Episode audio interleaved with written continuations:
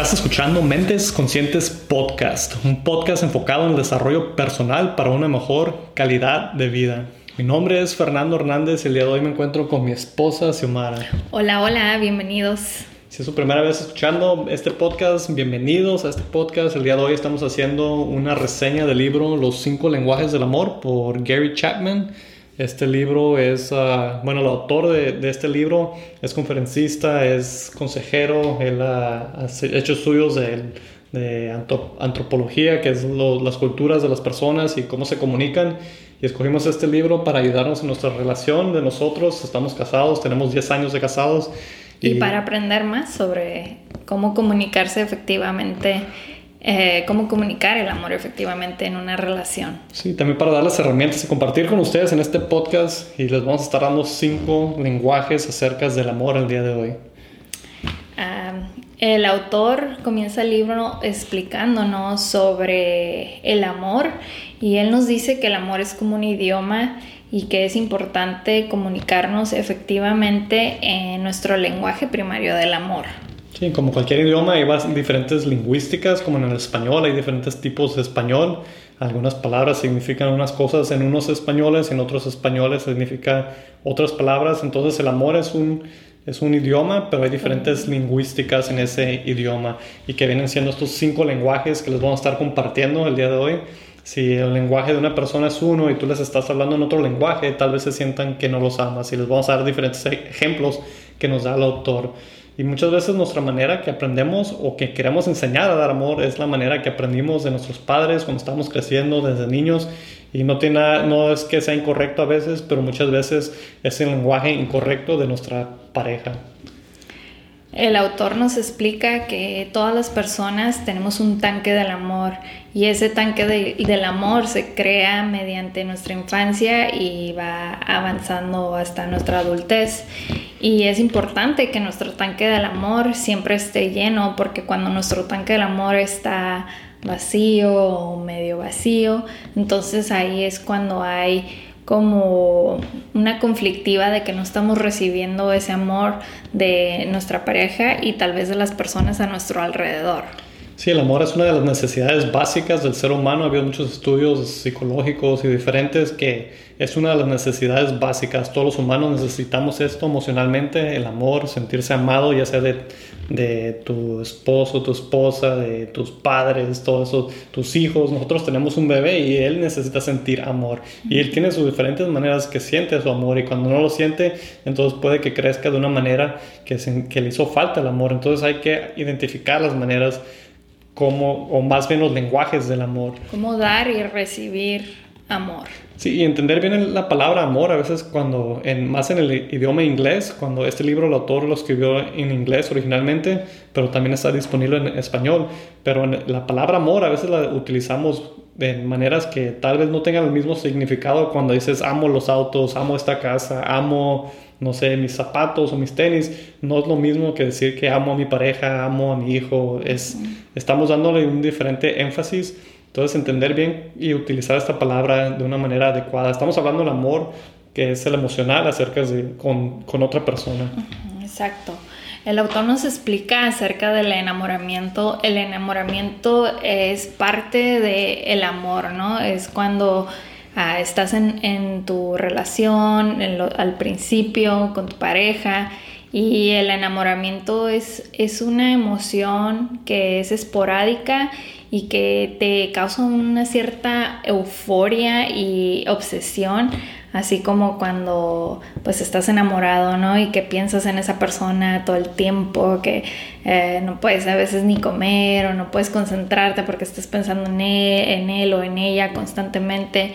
Y él nos explica que este enamoramiento pues es esporádico. ¿Por qué? Porque solamente dura un cierto límite de tiempo que es aproximadamente dos años. Sí, ha habido estudios que comprueban que son dos años aproximadamente que dura este sentimiento. A veces es menos, a veces es más. Entonces, por eso muchas veces las personas preguntan o han ha habido personas que le preguntan a este autor que qué le pasa al amor después de la boda, por qué ya no existe o por qué cambian. Cuando uno está tratando de conquistar a su pareja, estás haciendo todo hasta lo que no estás acostumbrado, que no es normal que hagas, regalando, tratando de impresionar, dándole regalos, llevándolo a lugares, tiempo de calidad, diferentes actividades que hacen. ¿Por qué? Porque es ese momento de enamoramiento. Ya después de ahí uno a veces no hace todos esos esfuerzos que hacía a veces puede que uno cuando no esté acostumbrado a limpiar, pero cuando estés con tu, cuando te estés enamorando, estás limpiando y dándole a tu esposa, que todo esté tratando, a tu, tu, pareja tratando de conquistarla. Entonces, les vamos a dar los cinco lenguajes. El primer lenguaje viene siendo palabras de afirmación. Ese es uno muy poderoso, las palabras de afirmación es, están directamente conectadas al amor, el, el, amor propio también, y es muy importante en las relaciones y el lenguaje principal de tu esposa o de mi esposa o esposo, tu pareja es palabras de afirmación, saber identificar esto porque si le estás dando otro lenguaje que no es este, tal vez no van a sentir el amor, pero si identificas que ese es su lenguaje y le estás diciendo que qué bien te ves, qué bonito vestido, gracias por lo que hiciste, te quedó muy rica la comida, eh, gracias por, por, por lo que hiciste hoy o por un gran día o por cuidar a nuestro hijo, todas esas palabras diferentes puede que suene como que no es mucho, pero para esa persona, si es su lenguaje, le vas a estar dando, es la manera que tú le estás dando amor a esa persona. Estás llenando su tanque de amor de esa persona. Y son palabras de bondad, palabras de ah, alentadoras, palabras que, que tienen, que animan a esa persona, que tienes que tener con empatía. Y, y las palabras de afirmación no significa que todo el tiempo les tienes que estar diciendo, ¿no? Constantemente, pero si tú lo haces de una manera constante, entonces le llenas más su tanque de amor a esa persona. Sí, es importante hacer esos depósitos, ¿no? Hemos hablado acerca de, los, pues no tanques, pero maneras de, de cómo hacer una como una, no consulta, pero de ver con tu pareja, ¿eh? ¿qué tal? ¿Cómo estoy haciendo del 1 al 10? Es una manera que puedes ver el tanque de amor de esa persona. Del 1 al 10, ¿qué tal está tu tanque? Y el autor nos da otros ejemplos y otros ejercicios que podemos practicar. Pues sí, para es mantener. consulta. Sí, como una consulta o una palabra más uh, spanglish, un chequeo, veré cómo estás o cómo estás del 1 al 10. Check-in. Eh, un check-in que le dicen también, ver con tu pareja, hablar con ellos, consultar con ellos, hey, del 1 al 10, ¿cómo está tu tanque de amor?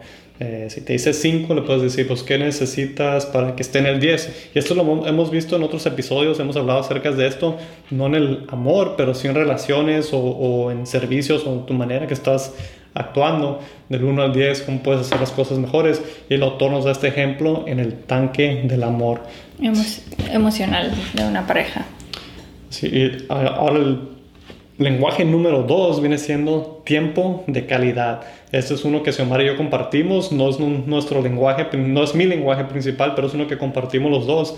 Y el tiempo de calidad es muy importante para algunas personas y si lo ves para tu pareja es importante que identifiques esto porque puede que tú le des todo, que le des casa. El autor da un ejemplo que, que de una, nos da ejemplos de pacientes que ha tenido o de personas que consultan con él y hay un ejemplo de una pareja que el esposo provee para la esposa y la esposa se queda en casa y el esposo le da su, su, casa, sus carros, todas las cosas bonitas, todas las cosas materiales, regalos y la esposa se siente como que su matrimonio está muy mal. ¿Por qué? Porque no tiene tiempo para hacer nada de que vale la pena todas esas cosas si no hay tiempo de calidad. Y el esposo está muy confundido, pero está confundido porque no entiende que ese no es su lenguaje de ella. Ella necesita tiempo de calidad, que, que, él esté ahí presente, que le dé momentos, que no nomás sea viendo la tele o viendo una película, es tiempos de calidad, escuchar, entendimiento, que haya esa conexión emocional a través de tiempos de calidad.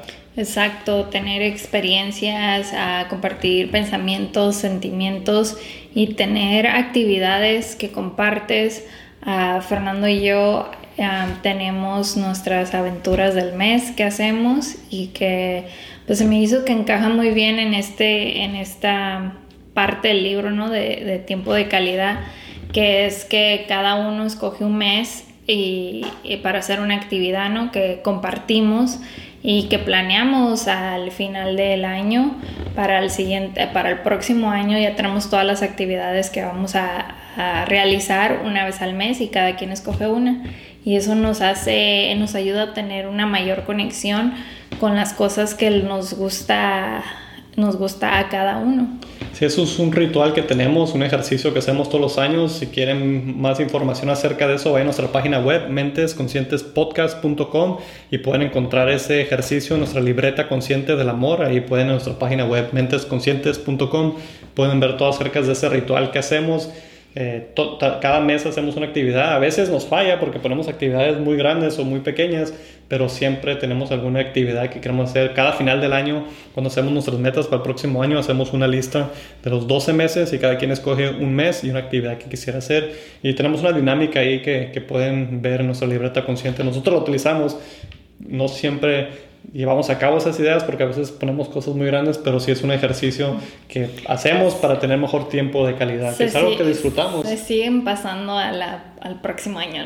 a, veces cuando es algo grande y una meta grande y no lo logramos ese año y era un lugar que no logramos, lo ponemos el próximo año. ¿Por qué? Porque es importante para los dos, tiempos de calidad es algo que disfrutamos los dos y tratamos de mantener ahí ese tanque lleno con tiempo de calidad. Así es. Uh, el el tercer lenguaje del amor son los regalos. Y este, de los regalos es algo que a través de las culturas, diferentes culturas, a través de miles de años se ha visto los regalos, cuando las personas se casan, se dan regalos en muchas culturas. El anillo es una cosa muy tradicional, en cualquier cultura puedes ver eso de los regalos. Y si el lenguaje de la persona es el regalo, Siempre y cuando les des regalos, van a sentir ese amor. Pero el momento que dejes de darles, van a sentir que ya no los, no los estás amando. Ahora, no tienen que ser regalos caros, no tiene que ser ninguna cosa súper eh, super exótica ni nada de eso. Puede ser cualquier cosa, puede ser una flor, puede ser una, una cartita que escribiste. simbólicos. Sí, cosas simbólicas que la persona sepa que estás pensando en ella, puede ser cualquier cosa. Simplemente es regalarle algo. Puede ser una notita que escribiste y se la vas y se la regalas el simple acto de darle va a sentir el amor. Puede ser algo más, más caro, puede ser algo de valor monetario, puede ser cualquier detalle que no tenga tanto valor. El, hecho es lo que cuenta. Y, y, eso es lo que va a hacer esos depósitos de amor en tu pareja, si ese es su lenguaje principal. Y el autor nos dice que la mejor inversión es invertir en amar a tu cónyuge, a tu cónyuge o a tu pareja es la mejor inversión que podemos a dedicarnos a hacer, es a invertir a, a tratar de descubrir cuál es el lenguaje del amor de esa persona y hablar ese lenguaje. Porque si no le estás hablando otro lenguaje y no te va a entender, no va a entender ese amor que tú le estás tratando de dar. No va a poder recibir ese amor que tú le estás tratando de dar. Y también eh, los lenguajes del amor son como que los cinco principales. Eh, el autor nos dice que tal vez hay, ah, tú te identifiques con otras cosas también, pero de estos son los principales que él ha, logrado ver en, en miles de parejas que han consultado con él. Y más aparte, eh, tú vas a tener un lenguaje primario del amor, pero no significa que no tengas de los demás, sino que todos tenemos un poquito de todos, pero va a haber uno que sea el dominante, que es el que tú recibes con mayor facilidad ese amor cuando alguien habla ese lenguaje primario que, es tuyo que me lleva a los actos de servicio, que es el cuarto lenguaje del amor. Ese es mi lenguaje del amor secundario personal. Identificamos esto en un ejercicio. Y como dice Xiomara, no siempre vas a tener un, un lenguaje. Eh, puede que tengas dos iguales, que eso es muy raro, pero puede ser. O puede que tengas uno y que haya otro que también es bastante fuerte o puede que, puede que nomás sean uno, ¿verdad? Entonces el mío secundario que identificamos que es bastante fuerte son actos de servicio. Actos de servicio puede ser cualquier cosa, como simplemente, no sé, Xiomara ayudarme con, con algo que sabe que yo tal vez no tengo tiempo, estoy ocupado que, o que me ayudaría bastante. Puede ser sacar la basura, que me toca a mí va a sacarla las mayoría de las veces que me ayude con eso, ese es un acto de servicio. Puede ser hacer el lunch, el desayuno, cosas así. Son actos de servicio. Para mí es la manera que yo entiendo que me está dando su amor. Puede que otras personas no sea su lenguaje del amor, pero para mí es una de las, es una de las maneras, mi lenguaje secundario. Sí, tomar, tener acciones más que palabras y, y como quien dice, siempre estar como atento a los detalles cotidianos de la vida cotidiana porque estos actos de servicio siempre son en, en, ah, en lo cotidiano, que es donde más se fijaría una persona y, y, donde más necesitaría tal vez un apoyo, una ayuda y es como así logran a recibir ese, ese lenguaje del amor mediante los actos de servicio. Sí, principalmente estos actos de servicio van a ser en el hogar, cosas en el hogar que hagan el hogar más fuerte. O mandados. o mandados o cosas así, ir a pagar un recibo, hacer un pago que la otra persona debería haber hecho y, y le ayudas con eso, esos son actos de servicio. Y el autor nos da un ejemplo porque él tiene algunos ejemplos de parejas que ha entrevistado y es le cambia el nombre en, el libro, pero algunos de los ejemplos que nos da habla de que tenía una pareja que el lenguaje de los dos era actos de servicio, pero ni uno ni el otro estaba haciendo actos de servicio. Entonces les dijo, pongan cinco cosas que cambiarían bastante si la otra persona hiciera en, el hogar. Y empezaron a hacer esto y le recomendó que una vez al mes agreguen un sexto o séptimo, una vez al mes fueron agregando un acto. Y esto les ayudó bastante porque es la manera que las personas se sentían que la otra persona le estaba demostrando su amor con cosas que ellos desearían que su pareja les ayudara. A veces lo escuchamos, lo escuchamos, lo escuchamos, pero cuando lo hacemos es diferente. Entonces les dio este consejo y les funcionó bastante. Sí, también nos explica el autor que nuestro primer lenguaje del amor siempre va a ser el mismo, pero va a haber etapas en nuestra vida y situaciones en nuestra vida donde tal vez le damos el enfoque a un poquito más a otro, a otro lenguaje del amor, pero eso no significa que ese es tu lenguaje del amor primario, sino que simplemente en la etapa que tú estás viviendo, eso es como tú recibes amor en ese momento. Y el quinto lenguaje del amor viene siendo el toque físico. Este es uno muy interesante, es mi, mi lenguaje del amor principal a veces puede ser confundido, mm, especialmente con los hombres, por el sexo, nada más pensar en sexo, pero eh, para el hombre es algo importante. Pero el toque físico puede ser un abrazo, puede ser un saludo de mano, puede ser un beso, puede ser un masaje, puede una ser caricia. una caricia, una, no, sé, cualquier toque físico, esa es la manera de mostrar amor. Un abrazo, yo puedo abrazar a Xiomara, pero si no es un lenguaje de ella, ella no lo va a entender. Pero si es mi lenguaje mío, entonces ella tiene que utilizar ese lenguaje conmigo, darme un abrazo y eso dos, tres veces al día y yo me voy a sentir como que me está dando amor.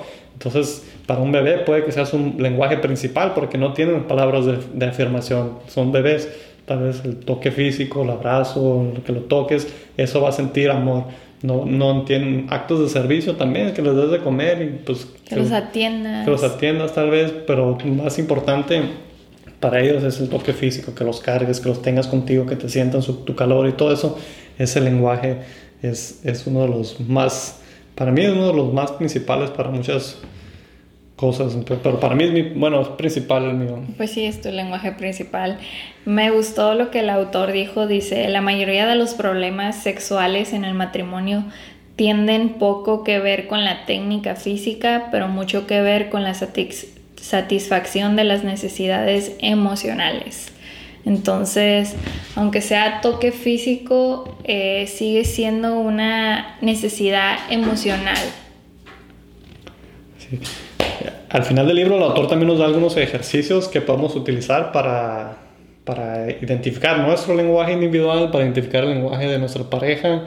También nos habla acerca de no utilizar estos lenguajes eh, de manera destructiva como para afectar a la otra persona. Si tú identificas que es el lenguaje de tu pareja y tú lo estás usando de manera contraria, si sabes que actos de servicio es la manera que el lenguaje principal de tu pareja y tú estás haciendo, lo empiezas a dejar hacer demás cosas, oh, lo voy, a, lo voy a castigar dándole menos actos de servicio, ahora tú haces esto, tú lávate la ropa, tú haces, esa manera tú le estás afectando, le estás quitando todavía más. Y también el ejercicio que nos da es un ejercicio que el que le mencionamos. del 1 al 10. Del 1 al 10, ver el tanque del amor de la otra persona, ya que hayas identificado el tanque, puedes, o el lenguaje ya que identifiques tu lenguaje de tu pareja, puedes hacer esos depósitos. Sí, él dice que, que, que nos sugiere jugarlo tres veces por semana, que preguntarle a tu pareja del 1 al 10 y qué es lo que podrías hacer para que su tanque de amor emocional esté en el número 10, ¿no? Y recibir ese, ese feedback o esa, esa sugerencia que nos da nuestra, nuestra pareja y tomarlo como una guía en lo que podemos mejorar en nuestra relación. el autor nos dice que cuando se satisface la necesidad emocional por amor, se crea un ambiente donde la pareja puede lidiar con el resto de la vida de una manera mucho más productiva. Eh, él nos dice que él le apasiona poder ayudar a las parejas a conectar a comunicarse efectivamente mediante los lenguajes del amor, porque de esa manera pues estás creando hogares felices o familias productivas y eso tiene un efecto dominó en el mundo. Queremos que las parejas puedan estar felices, puedan ser productivas y llegar a, su potencial y que, y que esto pues se refleje en, en los demás también. Un resumen de los cinco lenguajes del amor por Gary Chapman. Número uno, palabras de afirmación. Número dos, tiempo de calidad. Número tres, regalos. Número cuatro, actos de servicio. Número cinco, el toque físico. Si te gustaría saber tu lenguaje del amor, puedes ingresar a la página web de, de los cinco lenguajes del amor, puedes hacer el cuestionario breve donde vas a responder algunas preguntas y te va a dar cuál es tu lenguaje primario, secundario, tercero, cuarto y quinto y así tienes una guía para saber un poco qué es lo que te gusta recibir y tal vez qué es lo que necesitas dar. Si les dejamos el enlace en la descripción del episodio, el autor no nos está pagando ni nada para hacer este episodio, simplemente es un libro que estudiamos y si María utilizamos, nos dio herramientas para utilizar en nuestro matrimonio. Queríamos compartirlas con ustedes en este podcast para que los funcionen también y los utilicen en sus relaciones. Y pues compartan este video, denle like. Gracias por escuchar, déjenos sus comentarios, los leemos y nos vemos en el próximo episodio.